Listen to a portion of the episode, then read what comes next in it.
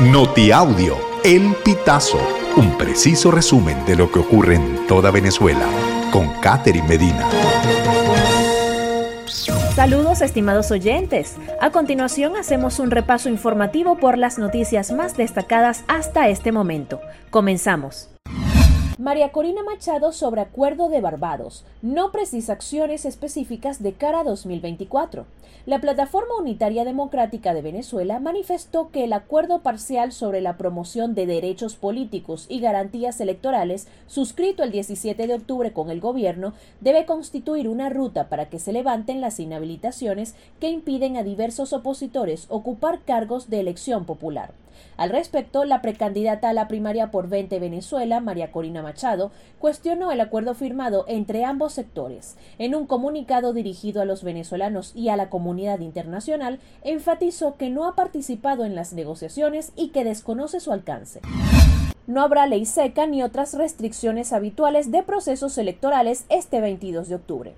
Hasta la fecha 19 de octubre, a falta de algún comunicado oficial del gobierno, ese día no habrá ley seca ni suspensión de porte de armas de fuego, medidas que comúnmente son aplicadas durante todo el fin de semana de un proceso electoral, es decir, desde el viernes hasta el lunes despliegue militar y de seguridad en Maiquetía a la espera de primer vuelo de repatriación desde Estados Unidos.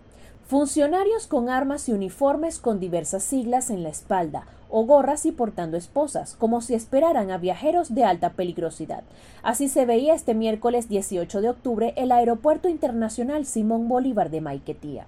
Los funcionarios esperaban el primer vuelo con 135 pasajeros, venezolanos repatriados desde Estados Unidos. Como lo informó el Pitazo, el avión autorizado para realizar el vuelo salió de Texas. Una fuente del sector aeronáutico venezolano acotó que el avión paró en Miami a repostar combustible antes de seguir Maiquetía.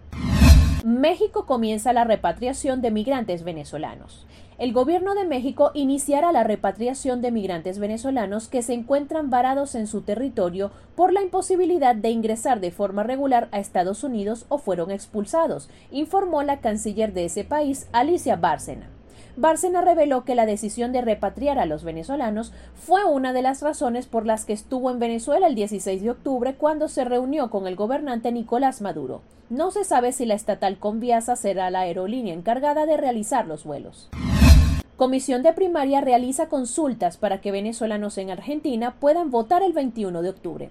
El 12 de octubre se había informado que la justicia electoral de Argentina no había autorizado el permiso para que se realizara la votación venezolana en su país, pero de acuerdo con el coordinador de la Comisión de Apoyo para el Voto en el Exterior de la Comisión Nacional de Primaria, Ismael Pérez Vigil, se replanteó hacerlas el sábado 21.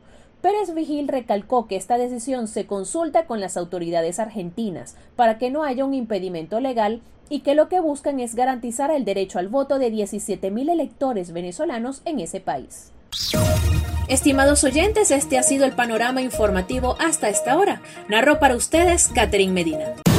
Estas informaciones puedes ampliarlas en nuestra página web elpitazo.net.